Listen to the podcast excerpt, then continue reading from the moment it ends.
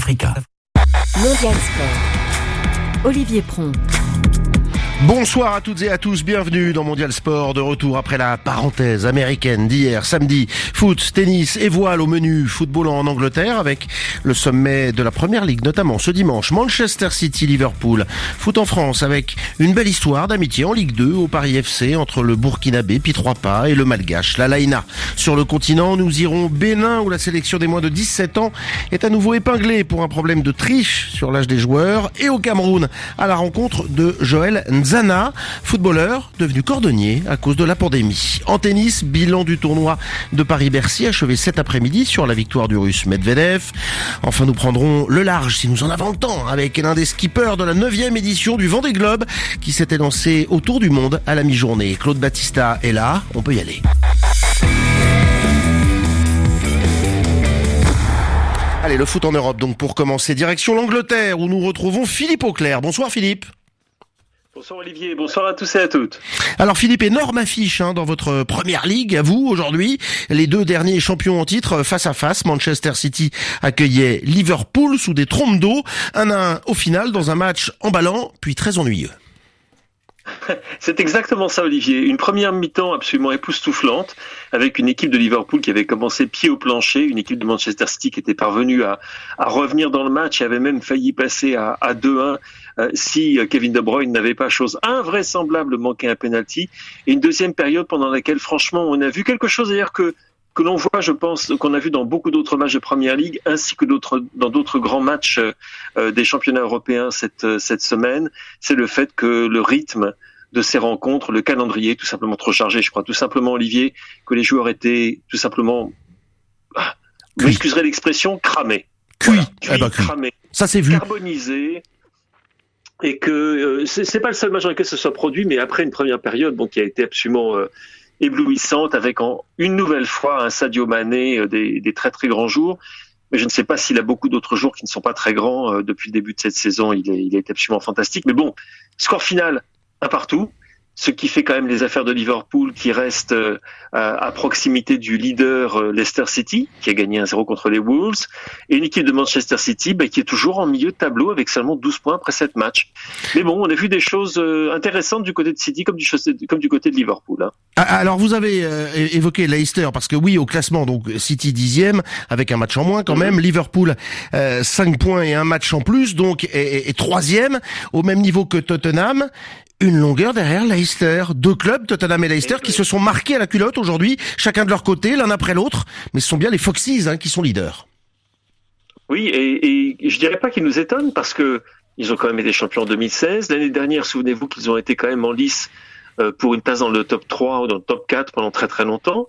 Euh, une équipe de Leicester qui nous a encore beaucoup séduit face face aux Wolves. Euh, cet après-midi, euh, avec un Jamie Vardy qui a de nouveaux buteurs sur un penalty un petit peu bizarre, mais quelque chose dont on pourrait parler avec ces nouvelles réglementations sur les mains dans les surfaces dont on parle énormément en Angleterre. Mais bon, Leicester l'a emporté face aux Wolves. Euh, avec euh, en plus de ça une équipe de Leicester qui n'est pas au grand complet, à laquelle il, manque encore des joueurs comme Pereira ou Suyunchu qui sont très importants pour eux bien évidemment, mais qui continuent de jouer un football séduisant avec un Vardy sur lequel l'âge ne semble pas avoir de prise et avec des jeunes également qui, pointent le bout de leur nez, comme le petit Justin Aye, le latéral, un, superbe Casper Schmeichel, un Yuri Tillmans qui, euh, bah, qui s'épanouit tout simplement en champion d'Angleterre, et euh, une équipe de Leicester qui euh, mérite pleinement sa place en tête du championnat d'Angleterre en ce moment. Et, chez les Spurs, un super Harry Kane, hein, 14 matchs, 13 buts, 10 passes décisives entre la campagne européenne et le championnat. Allô? Vous êtes là, Philippe? Ou vous avez disparu on a l'impression qu'il a disparu quand même. Philippe? Philippe Auclair? Philippe Auclair une fois. Philippe Auclair deux fois, Philippe, Philippe Auclair trois fois. Bah écoutez, on va essayer de faire sans lui. Si on peut le revoir une petite minute, on le on le reprendra. Euh, le temps de vous donner quelques quelques scores ailleurs en Europe. Euh, sachez que le Real Madrid joue en ce moment à Valence. Hein. On parle du championnat espagnol. Valence 16e aux abois. Et, ben ça se passe très très mal euh, pour le Real qui est actuellement dominé 4 buts à 1 avec un Benzema qui avait ouvert le score. Et puis derrière patatras, trois pénalties de Solaire et un but contre son camp de Varane. les hommes de Zinedine Zidane. Du coup, eh bien, au classement, vont rester quatrième à bonne longueur, à 4 points, mais avec un match en moins de la Real Sociedad qui s'est imposé 2-0 aujourd'hui à Grenade. Villarreal est deuxième à 2 points des Basques et Villarreal vainqueur 3-1 à rétafé l'Atlético de Madrid est troisième et le Barça, vous le savez, après sa victoire hier, pointe pour l'instant au huitième rang, mais avec deux matchs en moins par rapport au club de tête. Il est revenu, me dit-on, Philippe Auclair. Alors, on, parlait de Tottenham et de et de Harry Kane qui flambe. Tottenham qui est deuxième à un point. Euh, on a vu également euh, ce soir euh, Arsenal s'écrouler à domicile face à Aston Villa. Aston Villa sixième qui vient s'imposer 3-0 et Arsenal est onzième.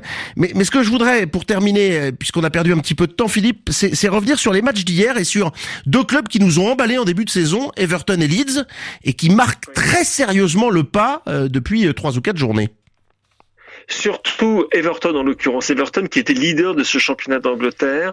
Alors est-ce que c'est les absences Peut-être. Richard Leeson était euh, est toujours est toujours absent. Le fait que James euh, Rames Rodriguez euh, n'est pas aussi flamboyant qu'il le fut avant avant sa petite blessure. le fait que je ne sais pas, c'est cette équipe d'Everton était moins séduisante. Elle est tombée sur un Manchester United avec un excellent Bruno Fernandes, pas de Paul Pogba au passage dans le 11 de départ des, Red Devils. Everton, oui, qui marque le pas, mais peut-être qu'on a vu Everton un petit peu trop beau, mais à mon avis, c'est pas quelque chose qui va se régler de nouveau. Enfin bon, le, club de, de Liverpool, l'autre club de Liverpool, va à mon sens euh, retrouver un petit peu d'équilibre. C'est une mauvaise phase, trois matchs perdus de suite. Pour Leeds, c'est un autre problème. Leeds est une équipe qui était en quelque sorte un petit peu au-dessus de ce qu'on attendait euh, depuis sa promotion, avec des performances de très très haut niveau, avec des résultats également à la hauteur. Là, c'est un petit peu plus compliqué, euh, c'est vrai, mais ce n'est juste qu'un, c'est un petit accident de parcours, je dirais, face à une équipe de Chelsea qui est en train de se trouver. Olivier, c'est surtout ça, c'est que ce Chelsea est en train de monter en puissance. Décevant en début de saison, ils ont fait un énorme mercato. On voit un magnifique Hakim Ziyech, euh, il a tout simplement été éblouissant. Et, une équipe de Chelsea qui petit à petit ben, est en train de tirer le maximum de recrues de très très grands talents. Et là, tout simplement, bon, il se trouve que cette équipe de Leeds euh, est tombée. là, c'était, excusez-moi, je vais vous parler de Chelsea, mais elle est tombée, elle est tombée contre Crystal Palace. Euh, et, mais elle, elle est tombée, je dirais, c'est pas. Quand on voit le match, il y a eu tellement d'incidents, euh, tellement de, de, de, de, moments où le match aurait pu basculer d'un côté comme de l'autre que je n'en tirerai pas véritablement de, euh, de conclusion. Eh ben, on aura euh, l'occasion de. Oui. Oui. Le mot de la fin. Non, on aura. Le mot de la fin, tout simplement, ne vous faites pas de soucis pour Leeds United. C'était attendu pour Everton. Petite baisse de, rythme, petite, petite baisse au niveau du volume de jeu. Ça va revenir également lorsque les joueurs seront de, nouveau de, de retour. Mais très franchement, je crois que la trêve internationale fera beaucoup de bien à beaucoup de joueurs et beaucoup de clubs. Tout le monde est absolument et épuisé, Olivier. On a besoin de souffler un petit peu. Eh ben, on va vous laisser souffler pour cette soirée, mais sachez que tout le monde est épuisé, Philippe, euh, semble-t-il, tous les joueurs dans tous les grands championnats européens. Tiens, le Milan AC, par exemple, qui est euh, leader en, en, Italie et qui, à qui vient d'égaliser dans les arrêts de jeu face au Hellas Vérone. Le Milan AC assuré de rester en tête à l'issue de cette septième journée.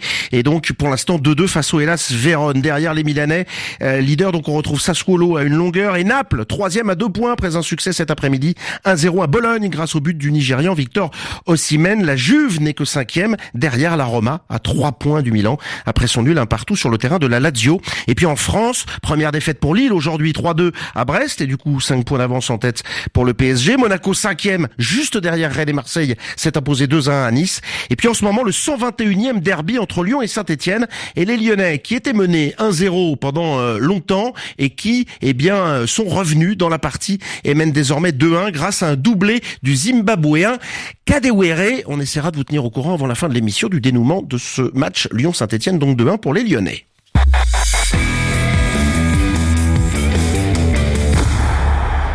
Football encore dans Mondial Sport avec la fable de l'étalon et du Baréa. Plus qu'une fable, d'abord une belle rencontre au Paris Football Club, le PFC, leader de Ligue 2 en France. De vieilles, de vieilles gloires, entre guillemets, du foot africain, règne sans conteste au milieu du terrain. L'étalon burkinabé, Jonathan pas, retraité en sélection mais pas en club. Et le Baréa malgache, Lalaina, qui court encore sur tous les tableaux, lui. On le surnomme bolide. À 34 ans l'un comme l'autre, ils ont toujours la forme et se verraient bien poursuivre leur route jusqu'en Ligue 1, comme a pu le constater Martin Guez. Pendant que les talons trottinent tranquillement, le Barréa s'adonne au tennis ballon, au jeu du taureau. Au cœur de cette écurie hétéroclite, rien de contre nature, bien au contraire, une mécanique finement réglée et un attelage qui tombe sous le sens. Jonathan Pitropa, milieu de terrain, j'ai 34 ans. Lalaina Menjanari, je joue milieu de terrain aussi, 35 ans. Pas 34 ans, je vais avoir 35 ans l'année prochaine. Non, non, messieurs, pas besoin de mettre la charrue avant les bœufs. Les deux hommes ont bien 34 ans. Deux joueurs qui ont connu la Ligue 1, Jonathan Pitropa à Rennes, Lalaina Nomenjanari à Lens, deux anciens ailiers reconvertis milieu défensif, deux piliers du Paris FC qui s'entendent à merveille. Avec l'âge, euh, on, on, a gagné en maturité, donc euh, dans le cœur du jeu, on arrive à prendre le jeu à notre compte. Bon, quand on était plus jeune, je me rappelle que même moi, c'était beaucoup plus euh, l'insouciance. On avait toujours envie de dribbler, euh, finir les actions, faire des passes décisives. Aujourd'hui, euh, avec l'expérience, on a envie de prendre le jeu à notre compte. J'aime bien jouer avec John parce que il est à l'aise techniquement. Je me retrouve bien avec lui sur le terrain. C'est rassurant et c'est cool. Et on laisse les jeunes devant ils se débrouillent devant. Nous, on gère. C'est comme le volant d'une voiture. Bah, on essaie de tourner à droite, gauche, comme ça. Juste, voilà, c'est ce qu'on faisait sur le terrain. La voiture des pilotes Bolida et Pi 3 pas fonce en tête de la Ligue 2 en suivant l'itinéraire tracé par leur entraîneur René Girard, bien heureux d'avoir fait redescendre d'un cran ces deux joueurs. L'Alena est un peu mobile, il s'adapte un petit peu partout, il peut jouer au milieu, il peut jouer sur le côté, euh, il a même joué latéral gauche, donc c'est important. Et Pete, euh, c'est un garçon qui techniquement est est capable de faire de, de, superbes choses et il a un petit moteur dans le ventre donc c'est ouais, c'était super de voir des garçons comme ça qui ont une mentalité irréprochable aussi qui tiennent la, la baraque s'appuient dessus et puis comme les jeunes ont envie et suivent sont à l'écoute euh, ça donne un bon cocktail et ces deux garçons font partie des, des poutres de ce, de ce groupe ouais. deux pilotes chevronnés en France mais qui comptent aussi un sacré nombre de tours de circuit sur le continent africain 5 cannes pour le Burkinabé, élu meilleur joueur de l'édition 2013, une seule pour le Malgache, mais un parcours mémorable jusqu'en quart de finale l'an passé. Et quand les étalons battent les Barréas en amical le mois dernier, même pas un petit peu de chambrage dans les vestiaires entre ces messieurs, décidément bien élevés. Pas trop, parce que bon, moi j'étais pas présent, mais bon, euh, on a bien parlé avant qu'ils partent en, en, sélection. Il m'a dit aussi que voilà, le fait d'avoir affronté le Burkina, il a vu aussi qu'on avait une très bonne équipe, ben, ça fait plaisir. Maintenant, j'ai mis fin à ma carrière internationale, mais bon, euh, je reste toujours euh, un supporter numéro un. Oui, on perdait le match, mais John, il est pas comme ça. C'est quelqu'un de respectueux, il respecte beaucoup. C'est une grande nation, le Burkina Faso. Et je pense qu'ils vont faire quelque chose euh, pendant le prochain Ouais. Deux équipes bien parties pour regoûter à la Cannes et que ça soit sur la Grande Île ou chez les hommes intègres, on se respecte et on se soutient. Les deux équipes, au, au, au début, beaucoup ne s'attendent pas à nous voir à ce niveau, mais bon, au fur et à mesure, on progresse. Quand tu vois l'équipe de Madagascar euh, avec la canne qu'ils ont réalisée en Égypte, c'est exceptionnel. Que ce soit Madagascar ou le Burkina, je pense qu'il faut toujours euh, se dire qu'il faut compter sur ces pays. Le jour où j'ai marqué contre Nigeria, à la Cannes, je suis parti sur le banc, j'ai pleuré tout seul, tout est défilé dans ma tête, mes débuts du foot ou franchement j'étais là, j'étais bloqué, c'est comme ça en Afrique en ce moment, tout le monde peut battre tout le monde. Seul petit ombre au tableau de cette divine idylle, la perte de l'instinct du buteur, zéro réalisation pour l'un comme pour l'autre. Mais René Girard, philosophe, relativise, tout vient à point, à qui c'est attendre On ne les grondera pas, hein, s'ils en marquaient, c'est au contraire, c'est toujours bien. Bon, je suis sûr qu'à la fin de l'année, ils auront un bon petit compte au niveau, au niveau buteur. Car c'est à la fin du bal de la Ligue 2 qu'on paye les musiciens qui auront su reculer pour mieux sauter jusqu'à la Ligue 1. Morale de cette histoire, loin d'être terminée, entre les talons et le Barréa. Martin Guez avec Jonathan Pitroipa et Lalaïna, le malgache, plus que jamais en tête de la Ligue 2 après leur succès 1-0 hier à Dunkerque. Le PFC compte 7 longueurs d'avance sur 3 après 10 journées. On vient de parler de deux joueurs africains, un, béninois, un burkinabé, pardon, et un malgache. Eh bien, poursuivons avec le Bénin, justement. Les U17 béninois de nouveau pris la main dans le pot de confiture. C'est votre formule, Antoine Grenier. Bonsoir. Bonsoir, Olivier. Deux ans après la fraude sur l'âge, eh bien, continue de pourrir les sélections de jeunes dans ce pays. En 2018 déjà, lors du tournoi de la zone UFOAB qualificatif pour la Cannes en Tanzanie, 10 joueurs sur 18 avaient été reconnus coupables de fraude sur l'âge. À la clé, des condamnations pour des joueurs, des membres de l'encadrement et des membres de la fédération, dont le président de l'époque, Enjorin Moucharaf. Rebelote cette année, une quinzaine de joueurs sur 26 ont échoué à un test d'âge effectué le 2 novembre à Lomé. Deux affaires similaires à deux ans d'intervalle et depuis Cotonou, les précisions de Félix Oundé Pépéripé. Ce sont surtout les réseaux sociaux et la presse écrite qui en ont fait leur chou gras.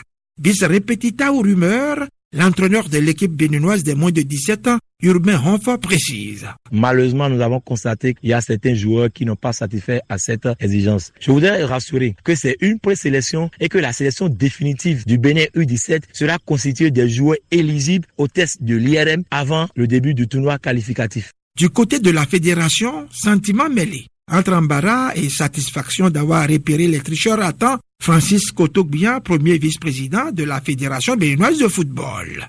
Pour ceux qui nous suivent, ils savent très bien que nous n'allons pas commettre cette erreur. Et c'est d'ailleurs la raison pour laquelle nous avons demandé à ce que les responsables techniques chargés d'encadrer ces joueurs de moins de 17 ans prennent toutes les dispositions pour que nous ne subissions plus cette humiliation. Et c'est d'ailleurs ce qui a fait que un premier lot du joueur a été envoyé pour tester l'âge. Et dans ce lot, effectivement, le résultat a montré que certains dépassent les 17 ans. L'épisode rappelle en tout cas celui connu par la même sélection des moins de 17 ans il y a deux ans. Le Bénin, disqualifié à Niamey en 2018 suite à l'échec d'un test d'imagerie par résonance magnétique IRM. À l'époque, joueurs, entraîneurs, médecins, présidents de la FBF et autres ont été placés sous mandat de dépôt. Parfait Aïvodi, ancien médecin des écureuils, s'en souvient. L'expérience il y a deux ans pour l'équipe du Bénin était édifiante. Au premier abord, il y avait des tests à Lomé avec plein d'erreurs. On a répété pareil à Cotonou. On accusait déjà la puissance de l'appareil et l'interprétation des images. Il a fallu le déplacement au Niger qui dispose des appareils modernes de forte puissance, un Saint Testa. Et c'est eux qui ont détecté le vrai visage de nos joueurs. Une nouvelle affaire qui interroge du côté des Béninois. Nazer César Ravikou, directeur de publication du quotidien béninois Le Pays émergent, estime en effet que les fraudes sont monnaie courante. Je ne comprends pas comment chez nous on n'arrive pas à identifier l'âge réel de son enfant. Parce que vous vous rappelez, quand on avait lancé le communiqué pour la présélection, on a demandé aux parents d'amener le passeport des joueurs. Et c'est à ce niveau-là que le problème se pose? Est-ce que c'était l'âge réel des enfants sur le passeport? Vous savez ce qui se passe souvent en Afrique parce qu'on sait que son enfant veut faire l'aventure dans le football, quand même, même si l'enfant est un peu âgé, on diminue l'âge. Si c'était la sélection proprement dite elle-même, c'est comme ça, au tournoi, on va nous éliminer. Et vous voyez la sanction que le Bénin va encourir. Des déconvenus qui pourraient être évités plus facilement avec un équipement médical adéquat. Mais en attendant de pouvoir en disposer, Parfait Aïvodi recommande de mener des tests à l'étranger. À Cotonou comme à Lomé, nous disposons que des appareils de faible puissance, de 0,2, 0,3 à 0,4 Tesla. Or, ce qui est recommandé par la FIFA, l'appareil doit être de puissance 1,5. Parce qu'ici, il s'agit de se concentrer sur l'os des joueurs, le cartilage de conjugaison au niveau du poignet des joueurs. Et la tolérance jusqu'au stade 4 permet de dire que les joueurs sont éligibles. Le conseil à donner, c'est de ramener tous ces joueurs au Niger et de reprendre les tests pour avoir une idée réelle de l'effectif qui sera prêt pour la compétition. Le Bénin abrite le tournoi qualificatif des moins de 17 ans de la zone Ouest B du 5 au 20 décembre prochain. Félix Sonné Pépéripé, Cotonou, RFI. Et voilà pour le Bénin. Nous nous rendons au Cameroun à présent. Avant de présenter votre reportage, Antoine, des nouvelles de l'homme, de l'icône du peuple camerounais, fou de foot, et qui a tremblé aujourd'hui pour son idole Samuel Eto'o, l'ancien joueur du Barça et de l'Inter, a été victime en effet d'un spectaculaire accident de la route ce dimanche sur la route du littoral. Plus de peur que de mal a priori. La voiture a souffert, elle est même plus vraiment en très bon état. Mais Samuel Eto'o, lui, devrait, devrait s'en tirer avec un traumatisme crânien. On lui souhaite un, elle est facile celle-là, prompt rétablissement.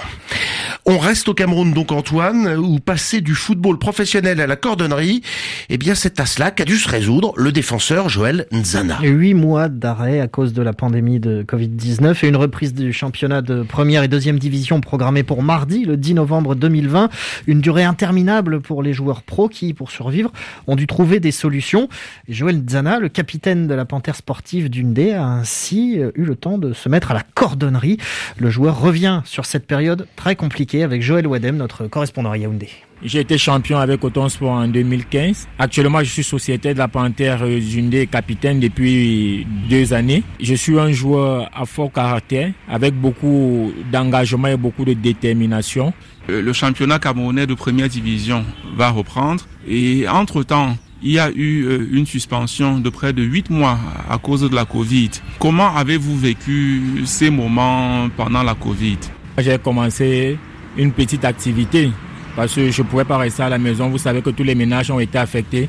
Mon activité, c'était la, cordonnerie que j'ai appris durant mon adolescence et, et que j'ai dit, mais pourquoi pas exercer une activité rémunératrice pour pouvoir joindre les deux bouts. Donc euh, je me suis lancé dans cette activité après que la FECAFOOT nous a octroyé une somme de 50 000 francs aux joueurs de Ligue 1. Ça m'a permis d'acheter mon matériel, de me confectionner un, un, parasol et un guéridon qui me servait de bureau, acheter le matériel que vous savez tous, la coordonnerie, les fils, les aiguilles. Est-ce que ça a été facile pour un joueur professionnel comme vous, du jour au lendemain, de vous retrouver au milieu de la rue avec un parasol euh, à raccommoder les chaussures? Ça n'a pas été bien perçu du moment où dans ma famille même, ma compagne, avec qui je suis tous les jours, ne m'a pas encouragé. Puis au début, elle était, était sceptique. C'est ma maman qui m'a dit, si tu veux te lancer dans une activité comme celle-là, lance-toi. Ne regarde pas derrière. Pour moi, ce qui est de gagner mon pain, moi, je ne regarde pas tout ce que les gens peuvent se dire. J'ai décidé, j'ai mis ma fierté de côté pour gagner mon pain et nourrir ma famille et payer mes factures. Je n'ai pas honte parce que cette activité m'a permis vraiment de, joindre les deux bouts. Et s'il m'arriverait de recommencer, moi, je le ferais volontiers. Alors maintenant, le championnat va recommencer, mais il y a euh, un conflit entre la Ligue de football professionnel et la FECAFOOT. Je reste footballeur. Mon souhait, c'est de revenir sur les stades au plus tôt possible. Quand un joueur reste sans activité, sans compétition, il redevient zéro. Donc euh, mon souhait, c'est que nos grands frères vraiment s'asseyent et qu'ils s'entendent. Nous, on attend que ça. Revenir sur les stades très fort et donner le meilleur de nous. Et Joël Nzana a retrouvé les terrains au moins d'entraînement. Il est convoqué pour un stage de préparation pour le Chad. Merci pour ce reportage à Joël Ouadem et merci à vous, mon cher Antoine Grenier, d'être passé dans cette émission. Tennis dans Mondial Sport avec la Russie au pouvoir à Bercy. Daniel Medvedev a remporté ce dimanche la finale du Masters 1000 de Paris dans une arena à huis clos, on le sait, mais avec quelques journalistes tout de même présents et choyés, on l'espère. Parmi eux, Eric Mamrut. Bonsoir Eric. Bonsoir Olivier, bonsoir tout le monde. Je sais pas si on est choyé, mais en tout cas, on a de la chance quand même d'être là. ah bah oui, bien sûr. Une victoire à l'usure, hein, sous vos yeux cet après-midi, du Russe sur l'Allemand Alexander Zverev, pourtant très en forme ces dernières semaines. Entre le numéro 5 et le numéro 7 mondial, on ne pouvait avoir qu'une finale accrochée et indécise. Elle a été longtemps, Zverev et Medvedev se sont livrés à une belle bagarre avec des échanges très longs, très intenses. L'Allemand prenant le meilleur départ sur la lancée de sa victoire de la veille face à Rafael Nadal, en pleine confiance qu'il était, également après les deux titres remportés à Cologne avant de venir à Paris. Il a réussi à faire la petite différence dans le premier set, remporté 7 jeux à 5, mais en face, Medvedev euh, n'a pas faibli, bien au contraire, il durcissait encore le jeu pour faire plier petit à petit l'Allemand. Résultat, une deuxième manche arrachée 6-4 par le Russe, qui sauvait ensuite 4 balles de débreak, 1-0 en sa faveur en début de troisième set. Le coup de trop pour Zverev qui rompait alors totalement pour s'incliner, épuisé, 6 jeux à 1. Succès en trois manches donc pour Medvedev qui s'offre sa première victoire à Paris. Le Russe demi-finaliste du récent US Open qui avait été décevant par la suite. Il est arrivé cette semaine à retrouver ses meilleures sensations pour euh, venir décrocher à Bercy le huitième titre de sa carrière, le troisième en Masters 1000. Une grande satisfaction évidemment pour lui à l'arrivée. On écoute Daniel Medvedev en français. C'est vraiment un, un, victoire magnifique et je suis très content de tout, de mon niveau de jeu, mon comportement mental, parce que bien sûr les dernières semaines c'était pas comme je veux. Quand tu es top 10, tu veux que des titres. Je peux dire que je pouvais euh, après Saint-Pétersbourg, Vienne, être un peu défait et par exemple me permettre de je sais pas s'entraîner moins bien d'être un peu bas mentalement mais moi je savais qu'il faut continuer à pousser euh, et à un moment ça va revenir. C'était pas sûr que ça revient cette année mais finalement ça a revenu ici à Paris les, les bonnes sensations de tennis. Et je suis très content de, de tout. Et bien sûr d'avoir un titre c'est vraiment un comment on dit un cherry euh, on the cake je sais pas comment dire en français, mais c'est vraiment très beau. Cherry on the cake, Olivier. Et la cerise sur le gâteau, comme celle de vous avoir dans Mondial Sport, bien sûr. Oui, merci. mais euh, effectivement, euh, elle fait du bien, euh, cette cerise sur le gâteau en toute fin de saison à Danil Medvedev, le, le plus francophile hein, des Russes, vous l'avez entendu. Il s'entraîne depuis plusieurs années à Nice avec un entraîneur français. Il rejoint au passage au palmarès de ce tournoi de Bercy ses glorieux compatriotes Marat Safin, Nikolai Davidenko, Karen Kachanov qui s'était imposé également ici il y a deux ans. C'est également de bon augure pour lui avant le Masters de Londres qui va réunir à partir de dimanche prochain les huit meilleurs joueurs du monde une belle finale, un beau vainqueur, on l'a dit, pour un Masters 1000 de Paris-Bercy qui a pu, euh, Eric, avoir lieu malgré, euh, malgré les difficultés euh, actuelles.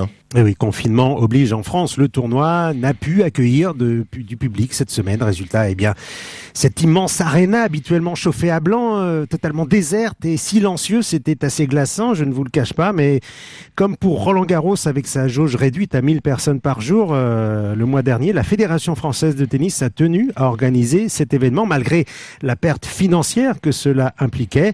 Et à l'arrivée, Paris tenu, les joueurs surtout, et évidemment, étaient très contents de voir leur circuit tellement mis à mal cette année par la pandémie se déroulait tant bien que mal. Une vraie satisfaction, un vrai soulagement pour le directeur de ce Masters 1000 de Paris-Bercy, Guy Forget. À chaque fois que les joueurs ont quitté euh, Paris, ils sont venus nous voir, ils nous ont dit bah merci, merci d'avoir maintenu ce tournoi. Ils se rendent bien compte qu'une salle vide, euh, c'est difficile, surtout pour les organisateurs. Tout ça, ça a un coût et qu'aujourd'hui, on a, on a pris le pari de, de les soutenir, de soutenir l'ATP qui traverse là aussi une situation difficile, comme la WTA du reste. Hein. Donc euh, on l'a fait. Euh, ce qu'il fallait, c'est arriver à l'équilibre financier, déjà ne pas perdre d'argent. Euh, grâce aux autres tournois des Master 1000, on, a pu justement équilibrer le budget sur ce tournoi, ce qui est une chose extrêmement positive parce qu'on a pu quand même payer les joueurs, même s'ils ont eu une réduction de 40% de leur prix. Ils sont venus quand même tous très nombreux. La qualité du jeu vraiment était présente. Maintenant, si vous me parlez de, effectivement du nombre de, spectateurs dans les gradins, je vais pas vous dire ouais, youpi, super. Non, c'était, j'étais triste comme vous. Maintenant, il faut peut-être en passer par là et puis on, profitera euh, l'année prochaine de tribunes beaucoup plus garnies parce que dans des immenses stades, faire venir 1000 personnes avec un masque et en respectant les distances et les, gestes barrières, je crois qu'on peut, c'est des choses qu'on peut arriver à maîtriser. Euh, voilà, c'est ce que je nous souhaite pour l'avenir. Et en attendant des jours meilleurs, le Masters de Londres la semaine prochaine se déroulera également à huis clos. Merci Eric Mamrut et bonne fin de soirée, non pas du côté de Bercy, hein, rentrer chez vous, maintenant c'est c'est fermé, c'est fini tout ça. Euh, on vous avait promis qu'on parlerait de voile, on va pas avoir le temps d'écouter un, un, skipper, mais on vous rappelle eh bien que les skippers du Vendée Globe, une course qui a lieu euh, tous les quatre ans, hein, qui est mythique, se sont élancés ce dimanche des Sables d'Olonne dans l'ouest de la France pour un tour du monde, on le rappelle, en solitaire et sans escale d'au moins 70 jours pour les meilleurs. Certains mettront plus de 100 jours. 33 navigateurs au départ de cette neuvième édition, dont 6 femmes. C'est un record. Contexte sanitaire oblige. Eh bien, les quais étaient vides ce matin, alors que d'habitude, ils sont bondés. On leur souhaite euh, bonne chance. La première nuit, dit-on, promet d'être très agitée. On vous parlait football tout à l'heure et on vous avait dit qu'il y avait des matchs qui n'étaient pas terminés. On est dans les toutes dernières secondes en Ligue 1 en France de la fin du euh, derby, du 121e derby entre Lyon et Saint-Etienne. Les Lyonnais l'ont emmené 1-0 avec un but contre son camp de Lopez suite à une frappe de, du Gabonais Bouanga. Eh bien, les Lyonnais mènent toujours 2-1 maintenant euh, grâce à un doublé de Kadewere, le Zimbabwe 1. On vous a dit qu'en Angleterre, Arsenal s'était fait corriger sur sa pelouse 3-0 par euh, Aston Villa. les Gunners sont 11e, Aston Villa est remonté à la 6 place. Et puis, la surprise du soir, c'est bien sûr la défaite qui se profile. On est à la 94e minute du Real Madrid euh, sur la pelouse de Valence, 16e et moribond Valence, et eh bien qui mène 4 buts à 1. Karim Benzema avait ouvert le score de fort belle manière. Derrière, il y a eu trois pénalties de Solaire et un but contre son camp de Raphaël Varane. Euh, Madrid qui va rester au contact hein, des deux premiers, euh, mais qui ne qui va rester à bonne distance quand même de la Real Sociedad et de Villarreal. Voilà pour les derniers résultats. On vous rappelle que la Vuelta, le Tour d'Espagne, a été remporté pour la deuxième année de suite par le Slovène Primoz Roglic. Quelques semaines après avoir perdu le Tour de France la veille de l'arrivée, eh bien, il s'est refait la cerise, comme on dit. Euh, Roglic et remporte cette Vuelta. Voilà, pour Mondial Sport, c'est fini et bien fini cette fois. Merci à Claude Battista euh, d'avoir réalisé cette émission. Et puis, on se retrouve bien sûr les samedis et les dimanche à la même heure sur RFI.